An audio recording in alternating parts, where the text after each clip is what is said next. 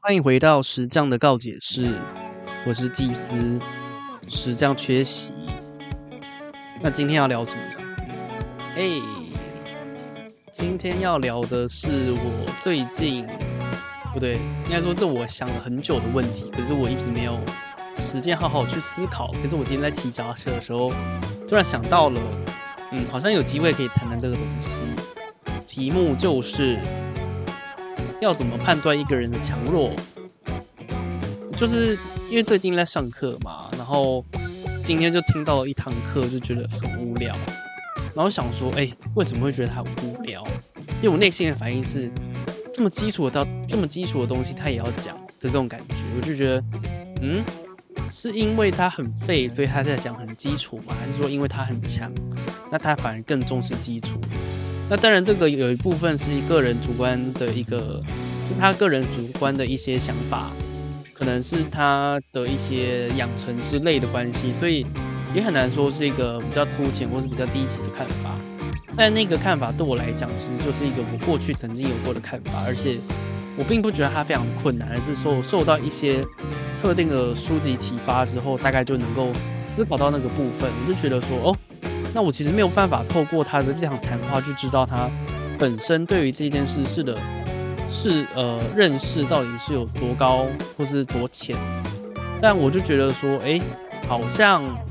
很难去判断一个人到底是强是弱。那当然，我觉得其实也不是说，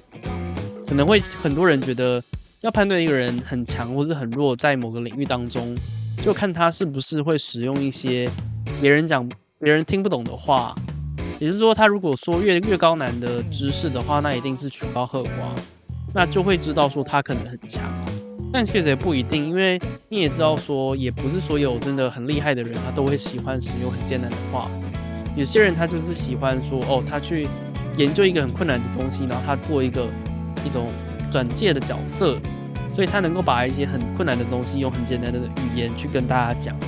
那这个的话，我们就没有办法单纯从他的语言的形式上来看，说他到底是不是一个很强的人。但我觉得说，如果呃对于某些领域有了解的话，然后去听到某些用浅深入浅出的一些语言方式去讲很深的知识的话，那其实你可能会听得出来说，哦，这个讲者是非常有内涵的。那当然是有很多不同种的讲法嘛，所以我讲的也只也就只是其中的一两种而已。对，但我还是觉得说，哦，那可能对我来说，所谓的强弱还是真的是非常的重要的吧。那追根究底来说的话，这我我是觉得说，可能跟我星盘当中有关啦。那我觉得先撇除星盘来讲的话，我觉得我可能是一个非常需要知道对方是不是能够在知识上带给我利益的人吧。就是说我今天嗯学到了很难的东西了，那我不会想要再往前面的一个阶段学，除非我有必要。那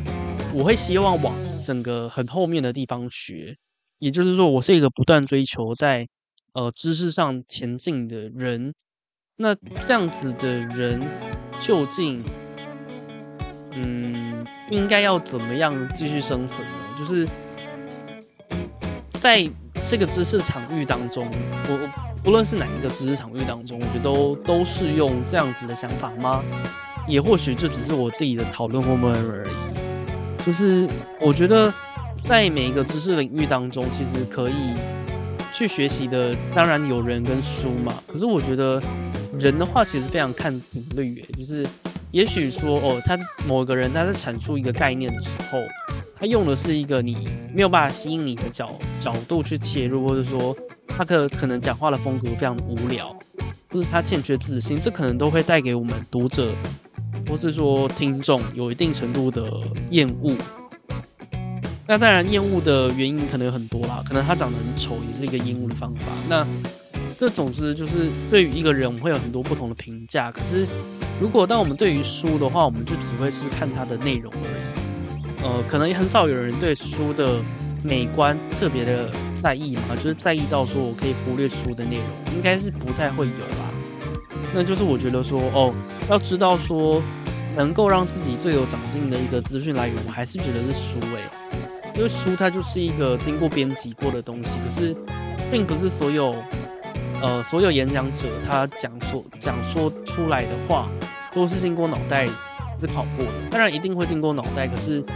这件事情是不是他强烈严格，并且有秩序的定义过的一些事情？哎，这个很难说嘛，又不是所有人都是像我们这样子的，就是对于演语词这么的严谨。对啊，所以我就觉得说，嗯，要学习可能还是靠书。那除非是真的是一些很特殊的东西，它可以是不靠书的，比方说是音乐，或是比方说是一些呃唱歌技巧等等的东西，它是需要一些实体演练的。那我想这个可能就是呃比较不在我上面的讨论啦。就我自己其实最近在学了很多东西，就看了很多方面的书，就发现说，哎，其实。读书是真的很有用，就是它可以让你搜寻资料的方法，或者是搜寻资料的效率变得更快。比方说，我过去，呃，就我最近在读历史相关的书嘛，然后历史、哲学、天文学等等都在都在读，然后就会觉得说，哎，看到的东西它怎么跟这个东西又扯在一起了？那就会形成一个非常巨大的知识网络。这也是实际上讲的技能树的问题，就是。在很久以前的时候，我们有讲过技能树啊。那我现在技能树是点到了后面这样子，就是相对于那个二零二二年的五月左右的时候，我觉得技能树真的是大了一大截。那这有好处吗？我觉得有诶，就是它让我变得比较理性，可以这么说吗？但我觉得倒不如说是思考的方面会更多加了历史相关的一些时间轴的看法。就是对于一个事件或者对于一个现象，我不会再单纯的只是透过一个呃表面上的看法，我会去看他说哦，这个地方有什么样的人性导致了这个理论或是这个事件的发生，那再考虑一下，诶，同时代的不同地区它发生了什么事情，也许是有所互相呼应的，或者说是哦那个时代的背景是什么样的一个气质。那我们就可以知道说，哦，那个时代他做的这些事情，或是制造的东西，哎，其实都有它时代上的意义。那我这只是举一个历史上，就是呃，我们透过历史能够对于我们想知道的过去的片段，能够有更清楚的了解的一个例子。那我想，它其实，呃，也同时就是展示了说，当你今天获得了一个学科的知识之后，你自然就可以把。这个学科它最精髓的一个部分，去填入到你现在想要应用的地方，就好比说吧，我觉得就古典占星来讲，我觉得很像是一个真相的学问诶。那即即便到如此，我还是觉得就是一个真相之学。那这个东西在哪里能够发现到它的踪迹呢？这个东西可以在小说里面发现，可以在现代诗里面发现。可以在宗教仪式里面发现，可以在广告里面发现。虽然说所谓的真相这件事情，它是一个，呃，你当然也可以说它在文学上就是所谓的隐喻、借喻、暗喻、借代等等的。那它在呃，maybe 就是在医疗方面啊，医学方面也有所谓的标靶，或是什么细胞突变等等的，都是一个我们先看到一个小部分就能够知道全部。就是像成语一一叶知秋的那个感觉，对，所以我就觉得说，嗯，让自己的知识领域扩大，其实它能够触及到的面向会变得更广，然后也同时我们能够在调取资源的时候变得更加轻松与更加的精准。就比方说，我现在去图书馆的时候，我就非常知道说，我要去哪一个柜里面找，才能够找到我比较想要知道的可能出现。是我喜欢类型的一个书籍的柜子里面，对，